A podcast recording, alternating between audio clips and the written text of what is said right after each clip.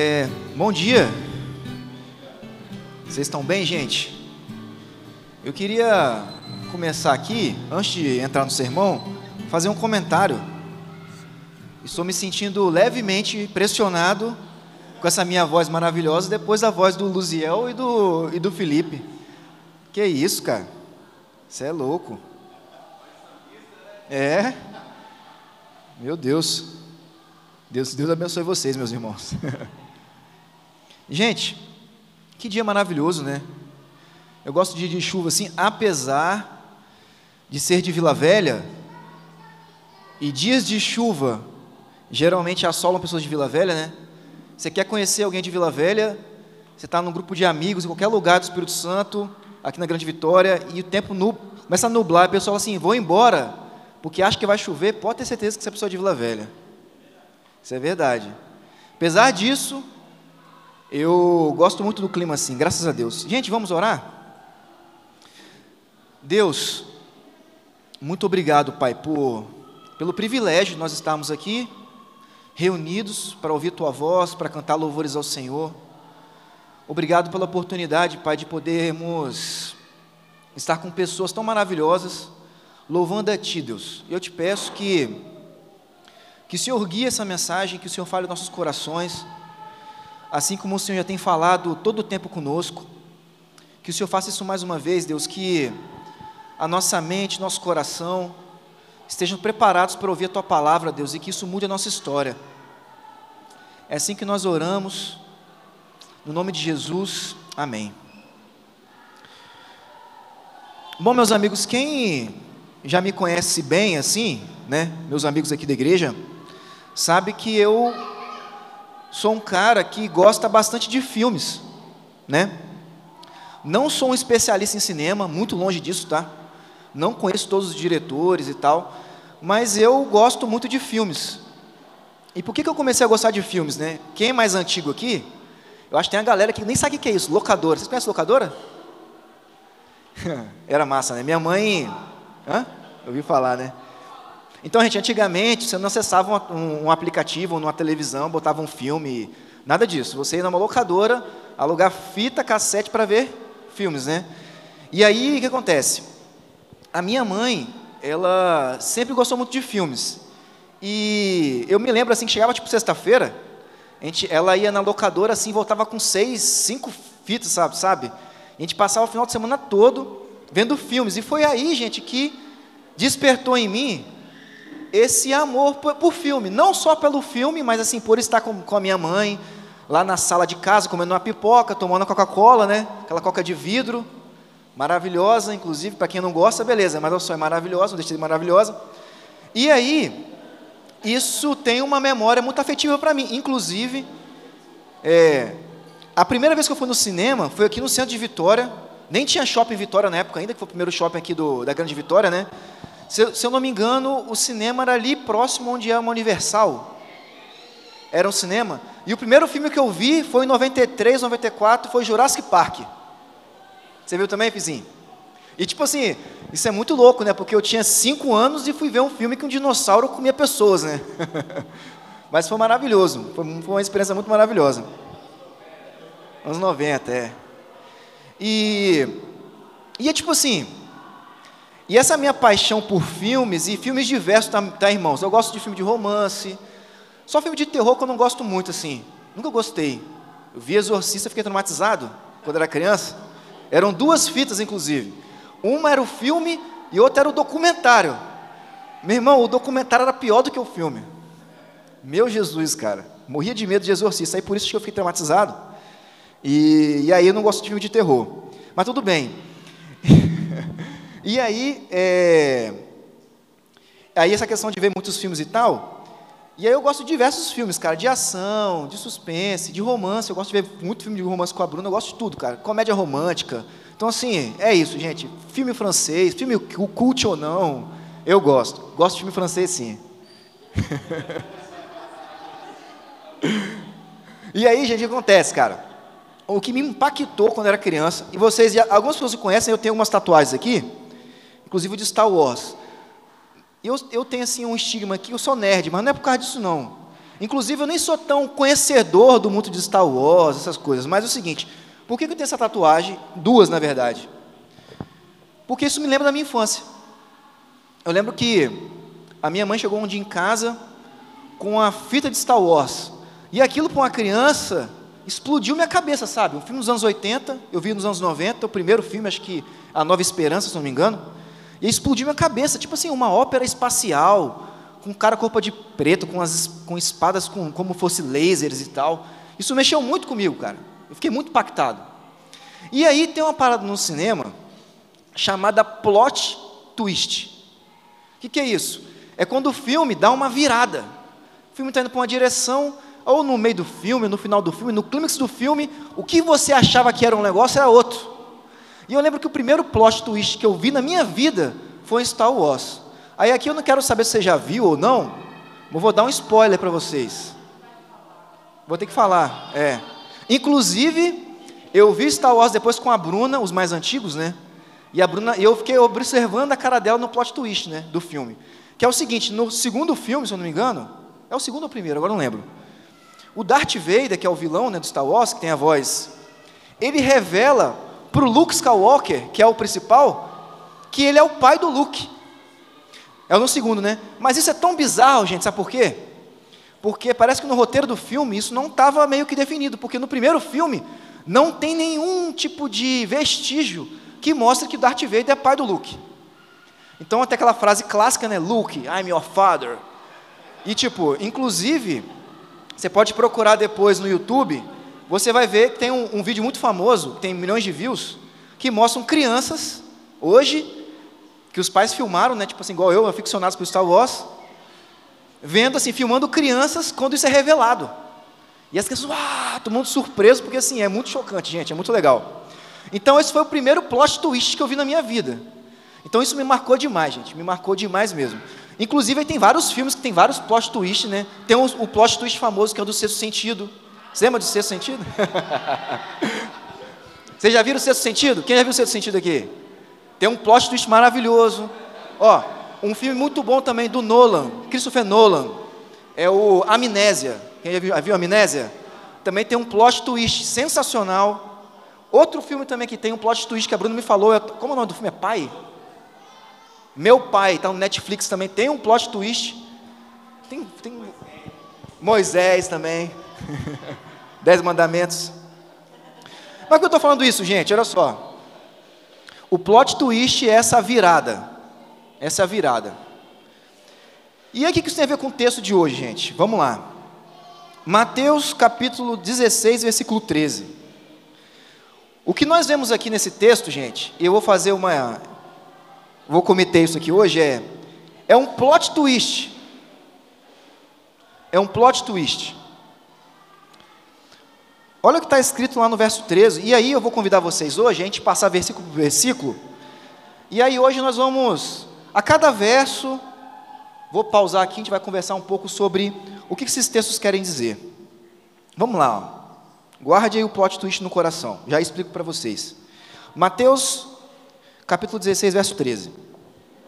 Chegando Jesus à região da Cesareia de Filipe, perguntou aos seus discípulos. Antes de entrar na pergunta, esse texto também aparece no Evangelho de Lucas. E no Evangelho de Lucas ele dá uma informação muito importante.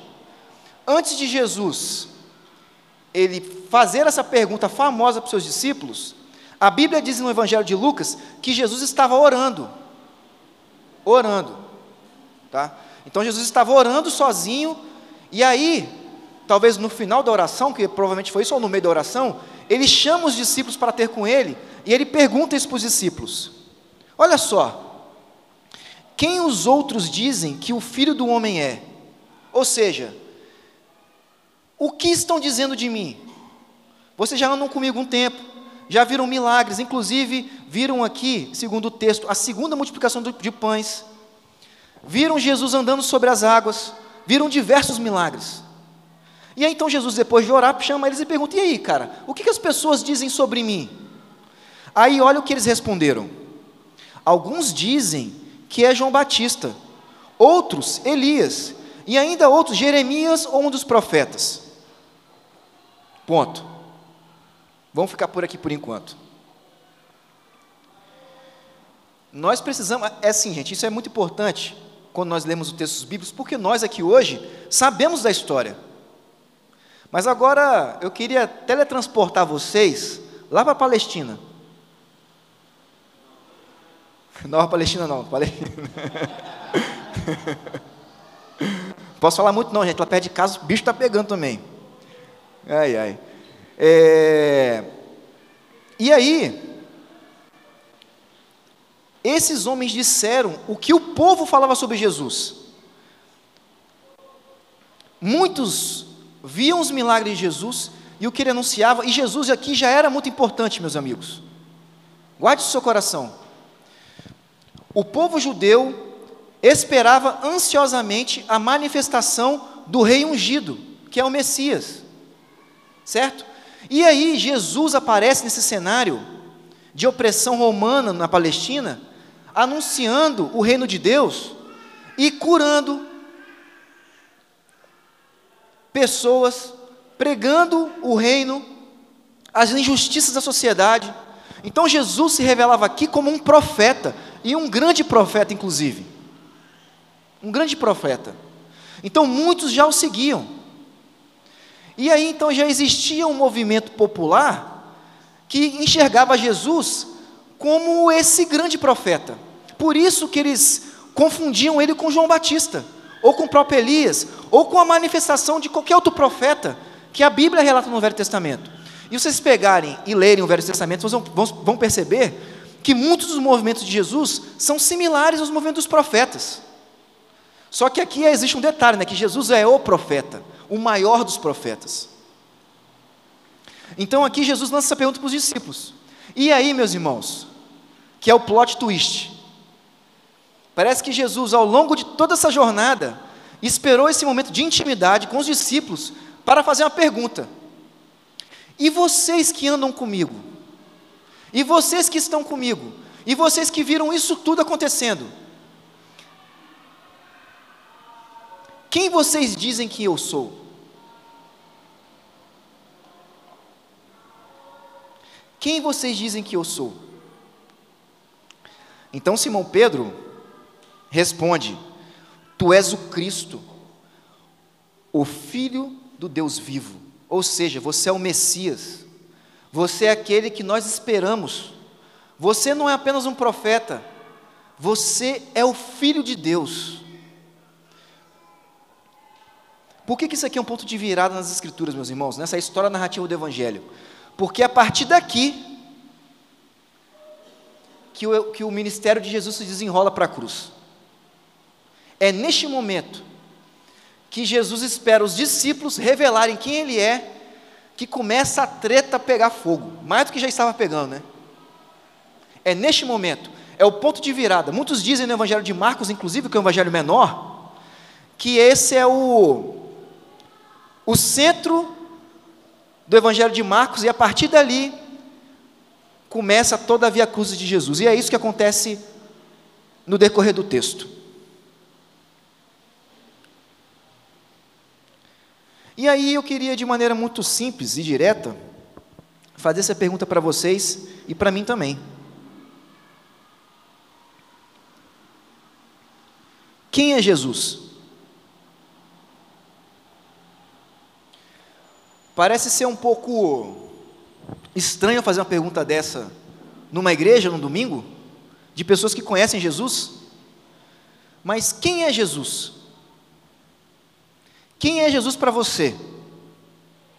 Talvez essa seja uma pergunta melhor.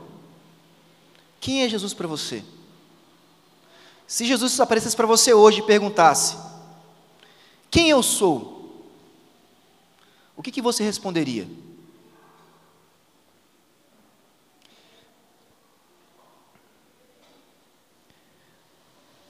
Essa resposta de Pedro aqui é impressionante, né? Mas nós muitas vezes interpretamos ela de maneira equivocada. E nós vamos perceber isso mais ao longo da leitura do texto. Mas vamos seguir. É, nós vivemos um tempo hoje né, da inteligência artificial, certo? Quem conhece aqui o chat GPT? A galera conhece aí? É, muitos dizem, e eu sou um profissional de TI, né? A galera aqui também sabe, mas talvez alguns não sabem.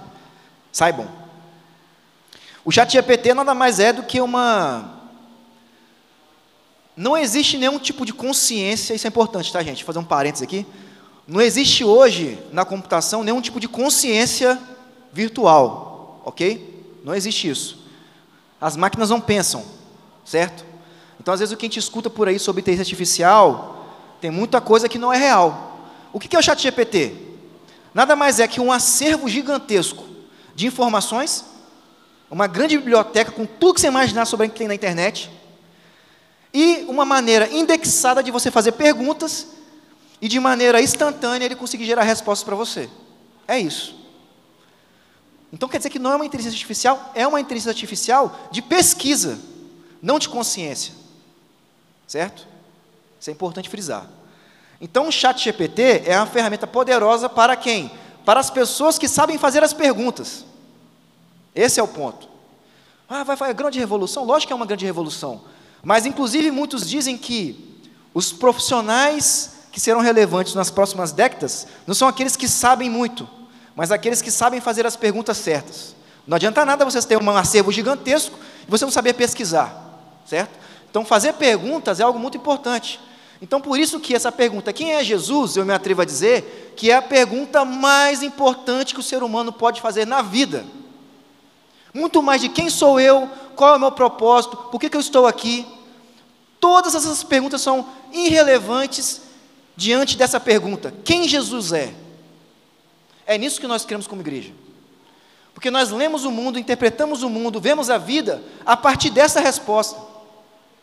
E eu perguntei para o chat GPT, quem é Jesus?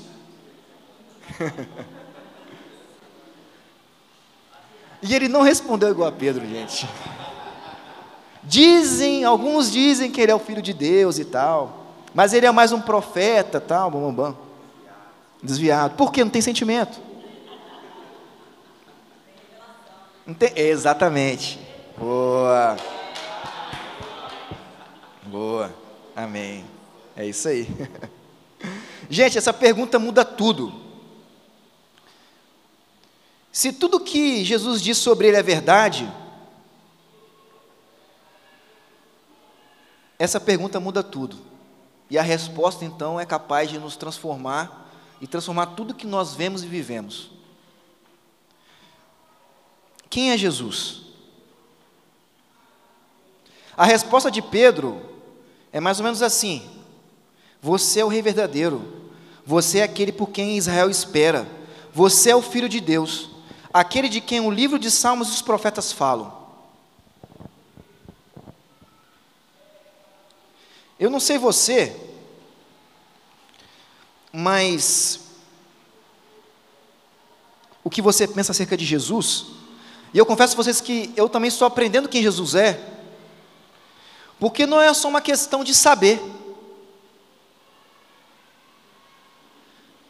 Jesus é aquele que foi na cruz, morreu por nós, é o Filho de Deus enviado, o seu sangue nos, no, nos purifica de todo pecado, a sua justiça é imputada a nós, é aquele que é o nosso Senhor, nosso Salvador, o Rei do mundo. Jesus são várias coisas. É o profeta perfeito, é o sumo sacerdote perfeito, é um amigo fiel, não é? Existem diversos adjetivos sobre Jesus, mas a grande questão aqui que está em jogo é: quem é que manda? Quem é o Rei dos Reis? Tu és Jesus, é o Senhor, um simples carpinteiro, um homem comum. Porque, meus amigos, é isso que diferencia Jesus de qualquer outro profeta? De qualquer outro profeta, meus amigos. E outra coisa, coisas que Jesus, já falei isso várias vezes aqui, é bom lembrar, coisas que Jesus fez, e coisas que ele fez na sua vida, inclusive, milagres, talvez que você experimentou, outros podem fazer também, inclusive o diabo. Todos os milagres, tudo que Jesus fez até aqui, apontam para uma verdade: que Ele é o Rei dos Reis. É isso. E aí, olha só, essa pergunta tem que nos perturbar. Porque, se ela é a pergunta mais importante de todas, a resposta que Ele é o Senhor tem que mudar a nossa vida. Olha só, gente, Não tem como. E aí eu, eu falo isso assim, com o meu coração contrito, porque eu fico analisando a minha história também, fico pensando sobre essas coisas, é que se Ele é o Rei, se Ele é o Senhor, a minha vida não pode ser a mesma. E quando eu falo isso, eu não estou falando de uma vida religiosa, certo? Não é isso. É uma vida que é impregnada sobre essa verdade, em todos os aspectos da vida, meus amigos. Você não vai tomar café do mesmo jeito que você toma, você não vai cuidar dos seus filhos do mesmo jeito que você faz, você não vai acordar igual um cachorro, igual o nosso bispo fala.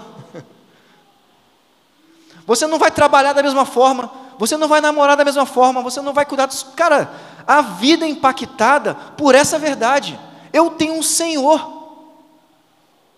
Eu tenho um Senhor. Esses dias eu eu acordei assim, né, semi-demoniado, com fome. Tipo, e a minha filha Maria, ela começou a falar, cara, já acordou assim, porque eu já falei várias vezes também aqui que é um botão, né? Tipo assim, eu acordo, vou. Minha filha, você aperta um botão, ela, rapaz, ela dormiu mesmo. Dormiu. E eu fiquei assim, começou a me dar uma, uma, uma, uma raiva dentro de mim. Falei, caramba, cara, caraca, meu Deus. Aí nesse dia eu fui ler o Salmo 120, 124, se eu não me engano. Deixa eu vou até abrir aqui, gente. Estou com tempo aqui, vou abrir. Vamos ver aqui e tal. Salmo, posso estar errado. Se estiver errado, vou, vou, beleza, mas vamos lá. Salmo 124. Opa. Ah, não, aqui, ó, 127. Fui ler esse salmo aqui de manhã, né, para ver se eu né? Aí eu já estava com raiva no coração. Se não for o Senhor o construtor da casa, será inútil trabalhar na construção. Se não é o Senhor que vigia a cidade, será inútil a sentinela montar a guarda. Será inútil levantar cedo e dormir tarde. Aquele dia eu dormi tarde e acordei cedo. o Senhor concede sono àqueles que Ele ama. Aí vem, meus irmãos. Os filhos são herança do Senhor, uma recompensa que Ele dá. Como flechas na mão do guerreiro são filhos nascidos na juventude. Como é feliz o homem que tem a sua aljava cheia deles.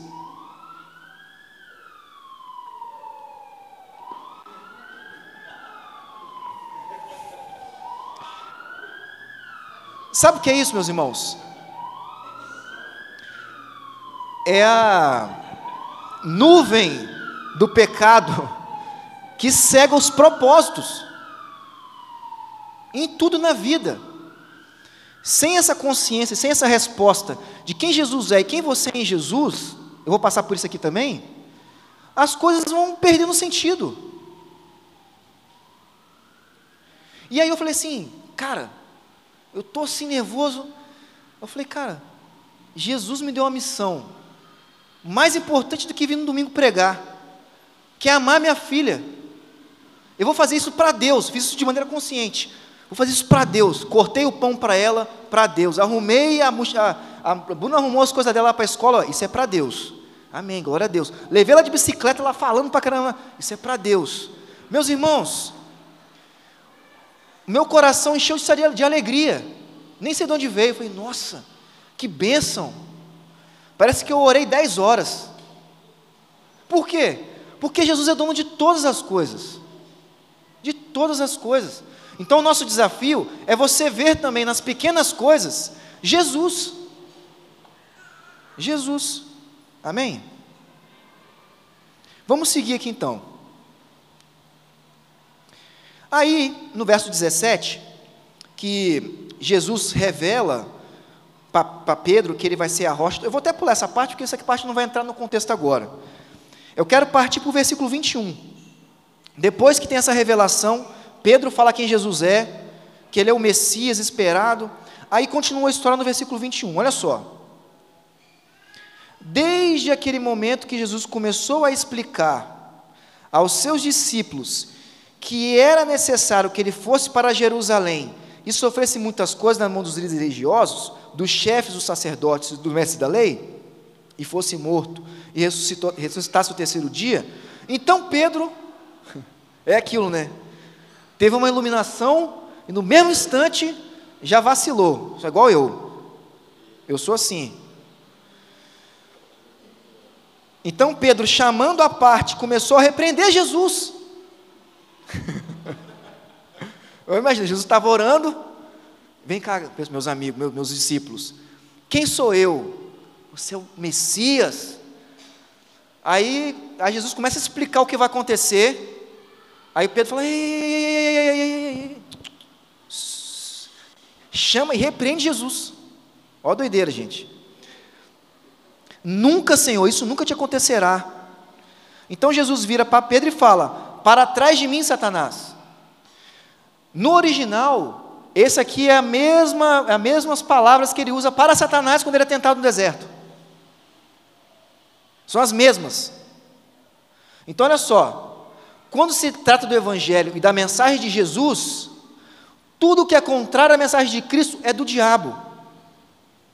Tome cuidado, meus irmãos. a resposta de quem Jesus é, se ela for equivocada, ela é uma mensagem diabólica. Diabólica. E aí, para trás de mim, Satanás, você é uma pedra de tropeço. Ou seja, falou que pedra era pedra, agora era de tropeço, né? E não pensa nas coisas de Deus, mas dos homens. Aí é que eu queria criar um parênteses aqui. Por que, que Pedro fala isso? Você lembra que eu disse que o judeu esperava o Messias? Pedro era um pescador, um homem simples, um homem que pagava impostos para Roma, um homem que vivia a opressão que o povo da Palestina vivia. E ele tinha na sua memória as histórias dos profetas quando o povo eram libertados, a história de Sansão, do juiz de Israel, a história gloriosa de Josué. Não é isso a história do povo de Israel? Eles esperavam uma manifestação de libertação. Então, quando Pedro revela que Jesus é o Messias, ele não está revelando aqui no aspecto do que nós temos de Messias, salvação da humanidade, ele estava pensando no povo de Israel. Então quer dizer que ele é o Messias. E aí, daqui uns instantes, Jesus fala: Eu vou para Jerusalém morrer. Como assim? Eu achei que agora a gente ia resolver a parada. E você está me falando então que, que não, você vai morrer? Que parada é essa, cara? Está maluco? Não. Pedro aqui estava revelando o seu coração a Jesus e o coração dos discípulos. Ou seja, você é a minha esperança. E você está falando que você vai morrer? E aqui é um parênteses para nós, meus irmãos, muito importante. De que tipo de esperança Jesus é para você? De que tipo de esperança? É a esperança certa ou a esperança errada? Isso é um ponto muito importante. Às vezes nós achamos quem Jesus é, temos toda a teologia preparada sobre quem Jesus é, e nós colocamos ele no lugar que ele não deveria estar. Por exemplo, Jesus não pode ser usado como um amuleto para os nossos projetos pessoais. Certo? Hum, eu tenho um planejamento e aí agora eu preciso de um milagre. então agora eu vou adicionar aqui uma pitada de Jesus, porque eu sei que ele faz milagres. Pô, isso está certo? Mas isso é colocar Jesus na sua esperança, que não é de Jesus. Então, às vezes, nós, como povo de Deus, achamos que conhecemos a Jesus, ou conhecemos um Jesus de maneira consciente, sistematizada, com a teologia saudável, e na prática temos esperança em outras coisas. Jesus vira o nosso auxiliar, Jesus vira o nosso guru, Jesus vira o nosso servo. E não é sobre isso que o texto diz. E o texto continua sendo, vai ficar mais cabuloso aqui para frente. Vocês vão perceber. Então Pedro aqui ele repreende a Jesus pela falsa esperança que ele tinha. Aí a pergunta que eu faço de novo para você e para mim é: aonde você tem colocado Jesus? Qual é o seu projeto? E olha só, e aí existe um erro terrível que nós cometemos hoje. É, Jesus está no seu projeto? Isso é do diabo, meus irmãos. Não existe o meu projeto, não existe o seu projeto. Existe o projeto de Jesus. Existe o projeto dele. Porque ele é o rei.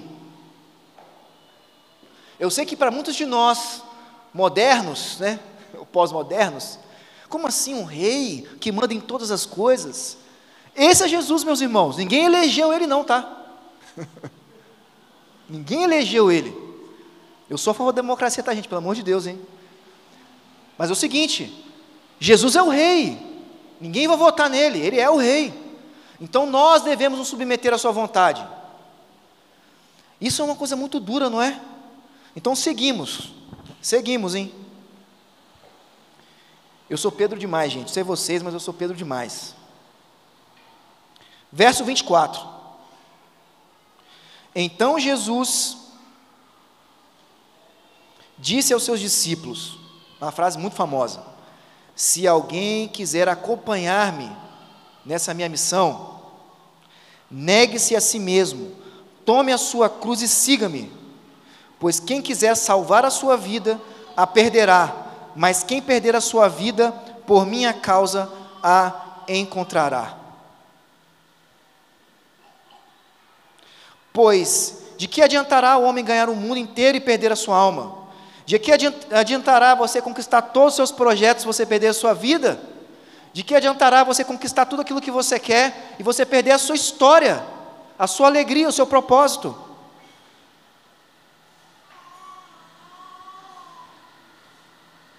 O que, que o homem poderá dar em troca de sua alma?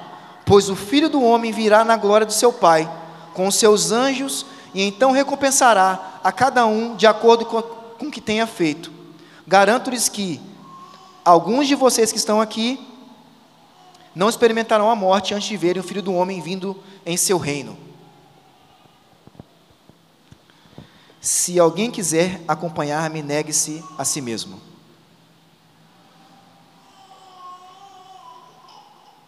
O fato de Jesus passar rapidamente de uma pergunta sobre quem eles acham que ele é. E o chamado que o sigam até a morte mostra de um modo bastante, de um modo bastante claro que não podemos separar pensamento da ação na nossa fé. Essas coisas não estão desconectadas, meus irmãos. Saber é agir. Conhecer é agir. Saber quem Jesus é não basta. Não basta é preciso agir, é preciso se movimentar. A revelação de quem Jesus é está atrelada a uma ação, e essa ação que ele requer de nós é: neguem-se a si mesmos. Meus irmãos, meus irmãos, negue-se a si mesmos. O nosso bispo disse isso aqui, acho que domingo retrasado, Jesus não garante nenhum de nós que o nosso caminho vai ser fácil, certo? Nenhum de nós. E parece ser um convite meio estranho, né? Não é, cara? Tipo assim, olha só, cara. Gente, olha só, vou voltar à narrativa de novo. O povo espera um Messias, como nós aqui esperamos uma mudança completa na nossa vida, não é? nossa história, a sociedade que nós vivemos. E aí nós vemos em Jesus essa esperança. Uau, meu Deus, é isso. E quando você se aproxima de Jesus, ele fala: negue-se a si mesmo, me siga e participe das minhas dores. Não faz sentido, meus irmãos. Porque, tipo assim, se é esperança, pô, beleza, então agora ganhamos, venci, vai ser tudo bem, vai ser massa agora daqui para frente, está tudo certo, estamos com o nosso Salvador.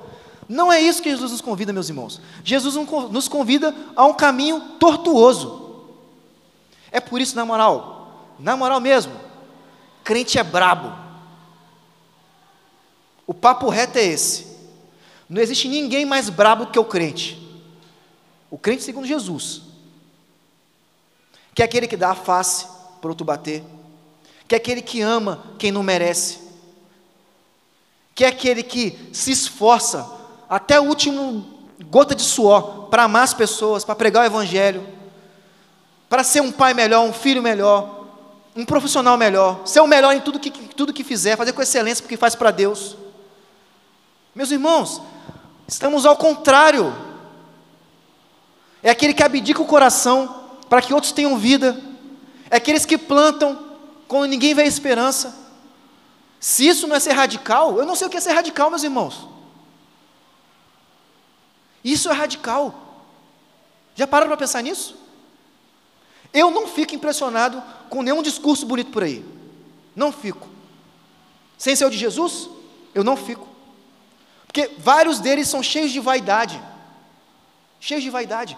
O caminho de Jesus é: eu sou o rei, eu vou descer nessa terra aí, vou viver com vocês que não prestam, e vou morrer por vocês, e vou dar vida a vocês. E aí existe um segredo aqui, que é aqueles que perdem a vida, ou seja, aqueles que matam a si mesmo para seguir Jesus, que é isso, meus irmãos. Seguir Jesus não é fácil. Quem disse que é fácil está mentindo. São para os corajosos. Essa caramba, então, cara, quem é louco de seguir Jesus? Porque essa é a conta, né? Rapaz, esse negócio é treta assim. Aí eu vou te falar uma parada. Que aí é uma coisa que as pessoas usam errado, mas é experiência. Quem um dia foi tocado por Jesus, quem um dia teve certeza absoluta que Jesus falou com ele, que viu nos olhos de Jesus o seu amor furioso,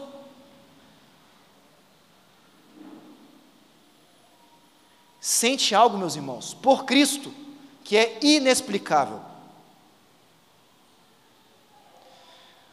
No Evangelho de Marcos, antes dessa, dessa coisa, dessa treta toda acontecer, Jesus cura um cego, tá?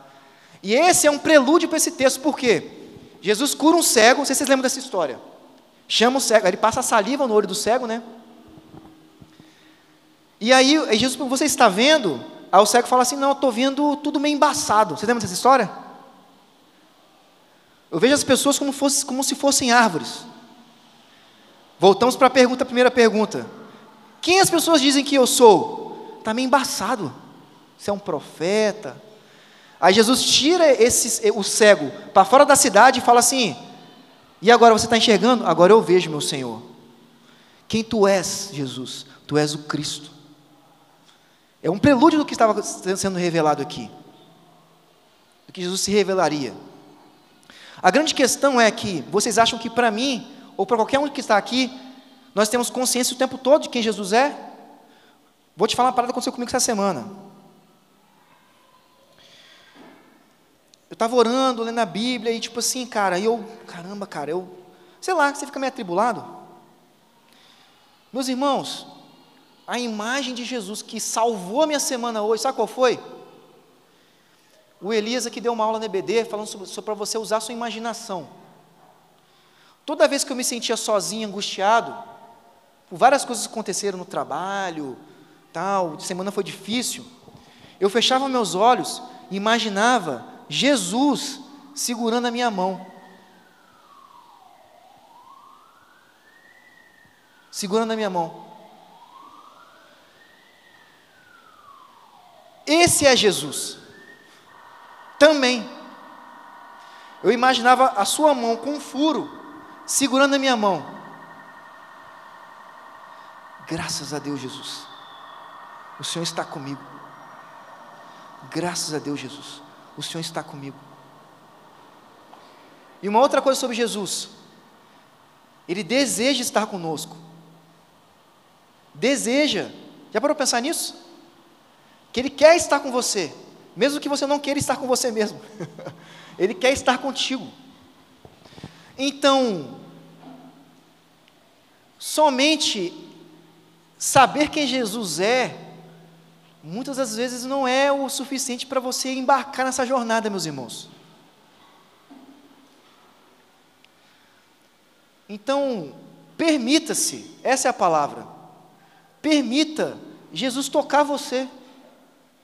Sabe? Eu não sei como ele vai fazer isso. Não sei. Com uns é com uma iluminação na mente, é uma descoberta sobre uma verdade bíblica. Para outros, é um louvor que você sentiu a presença de Não sei. Eu não sei, meus irmãos. Agora, o que faz pessoas como nós aqui hoje, esse é o convite de Jesus, para nós, a seguir Jesus, e carregar a cruz, e carregar a cruz aqui não é só no aspecto de abandonar pecados, vida de santidade, é óbvio que é isso também, mas é o que envolve seguir Jesus. Existe um esforço nosso para fazer isso. Aí você pode estar pensando, pô, Cícero, cara, eu não sinto isso mais. Mas eu creio num Deus que pode incendiar o seu coração, a sua mente e o seu coração. Porque é um milagre, meus irmãos. É um milagre. Eu queria, antes de finalizar, te lembrar de uma coisa. Seguir a Jesus é o único caminho, tá? Ou você está nessa, ou você está nessa jornada com Jesus, ou você está sozinho. Não tem outro caminho. E uma coisa que a gente já falou aqui várias vezes, apesar de parecer ser pesado, mas o que nós tentamos fazer sem Jesus é pior, tá? Não é? Gerenciar nossa alegria, nossas expectativas, nossas esperanças. Jesus só fala assim, gente: segue-me, larga tudo, deixa eu ser o rei da sua vida, deixa eu governar a sua história, faça tudo para mim, me escute, seja meu amigo, ore, eu vou cuidar de você, no dia difícil, no dia fácil. Os seus pecados, eu não me lembrarei. Eu te amo. No dia que você estiver frágil, eu te amo. No dia que você estiver voando, eu te amo também. Esse é Jesus, meus amigos. Ele é perfeito. E você pode perguntar, mas cara, eu não tenho forças. Eu já tentei várias vezes. Olha só, mais uma coisa que eu aprendi, você não, cara, isso assim é libertador. As suas falhas, grava isso no coração, gente. As suas falhas lhe capacitam a seguir Jesus, tá? Não espere melhorar. Porque Pedro foi chamado Satanás e mesmo assim continuou seguindo Jesus.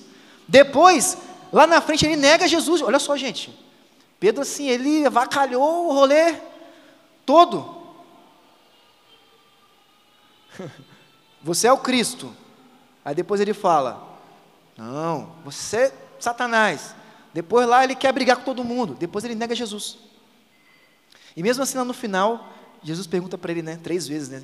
Você me ama e tal? Então, olha só, gente. Se lance. Perca o controle, cara. Faça isso em nome de Jesus. Porque uma outra verdade sobre essa jornada é que não há nenhuma meia medida é como aprender a nadar. Ou você nada ou você afunda. Não tem opção. Essa é uma questão, gente, primordial na nossa história. Ou você anda com Jesus, ou você vai afundar. Simples assim. Simples assim, gente. Eu gostaria que talvez fosse de outra forma, mas, para não ficar essa parada, meu Deus, mas tem que ficar, a gente tem que ficar um pouco triste mesmo, mas é Jesus é maravilhoso. Maravilhoso, meus irmãos. E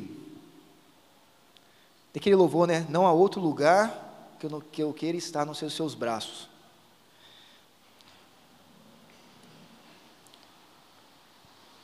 Eu, nós cometemos muitos erros, né? Muitos valorizam só as emoções, né? Como se nós fôssemos, fôssemos apenas seres é, que sentissem coisas, outros valorizam apenas o intelecto. Nós valorizamos todas as coisas, meus irmãos. O que nós sabemos influencia exatamente nas coisas que nós sentimos, sabe?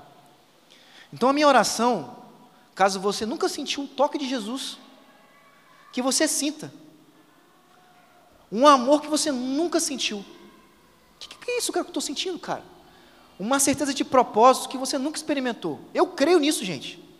Eu creio que o Espírito Santo faz isso na vida das pessoas. Não é só saber. E eu queria encerrar com a mesma pergunta que eu fiz lá atrás, e que Jesus fez para os discípulos. Para você, para você que hoje, não importa quanto tempo você conhece Jesus, eu não sei se você já ouviu uma mensagem desse tipo, Quem é Jesus?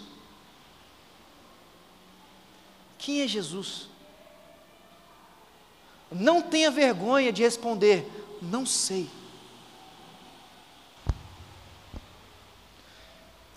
Teve um retiro de oração na nossa igreja, foi uma benção. Aí um irmão me falou ali em cima, uma coisa que me impactou muito, que eu falei com o nosso bispo. Que ele falou assim: Eu descobri que eu não sei orar. Gente, eu achei isso tão lindo, ouvir isso de uma pessoa que é crente há muito tempo. Eu não sei orar. Então não tenha vergonha de dizer, eu não sei quem é Jesus. Não sei quem é. E nós estamos dispostos aqui nessa igreja a te ensinar quem é Jesus. E aprendermos juntos isso. Amém?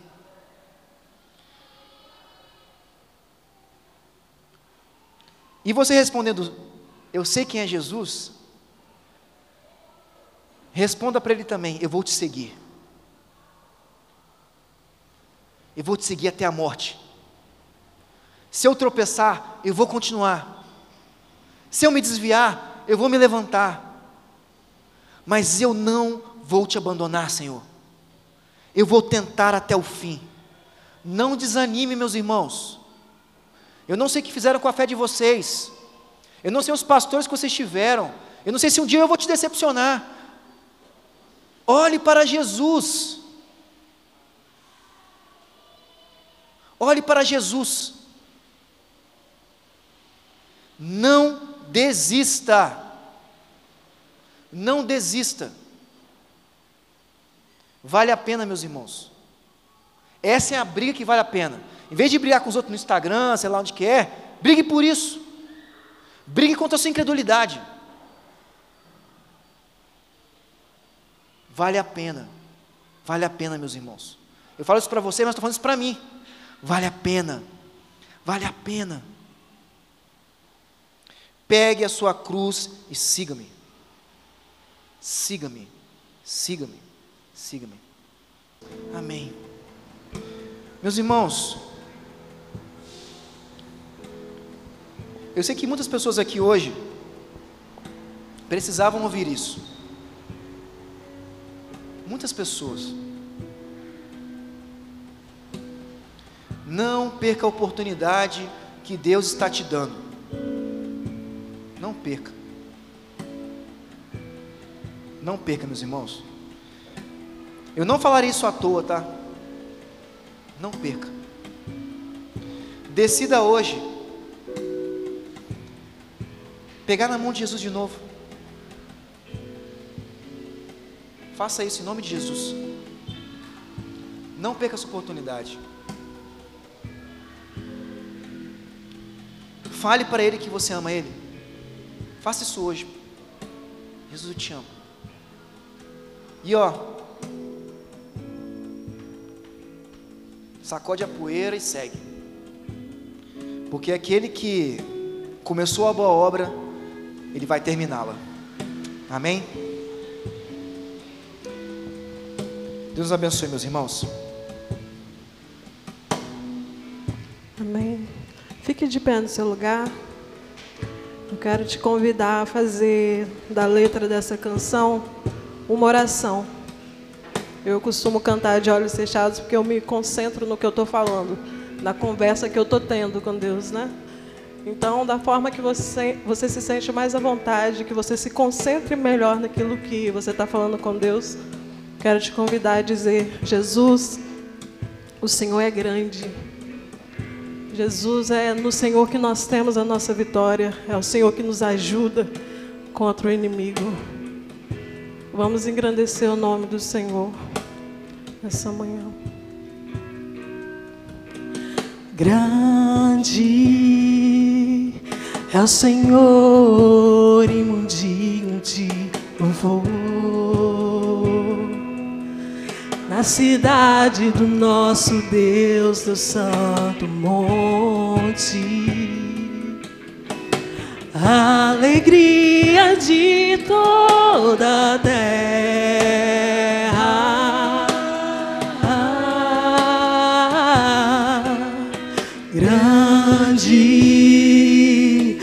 Senhor em quem nós temos a vitória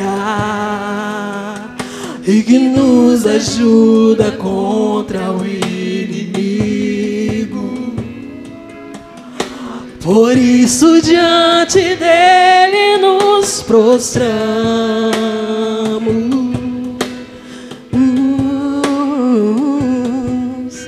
Queremos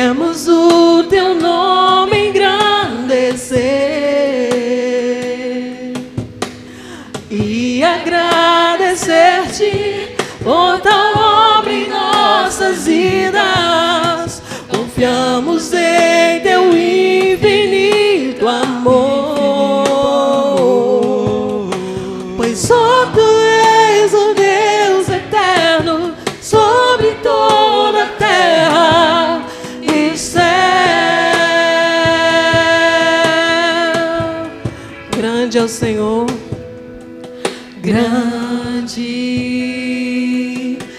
Senhor e muito digno de louvor.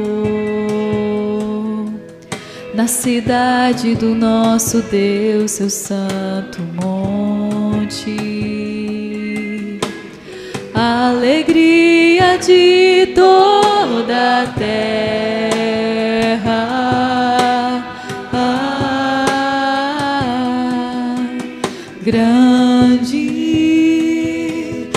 Senhor em quem nós temos a vitória e que nos ajuda contra o inimigo. Por isso, diante dele nos prostramos.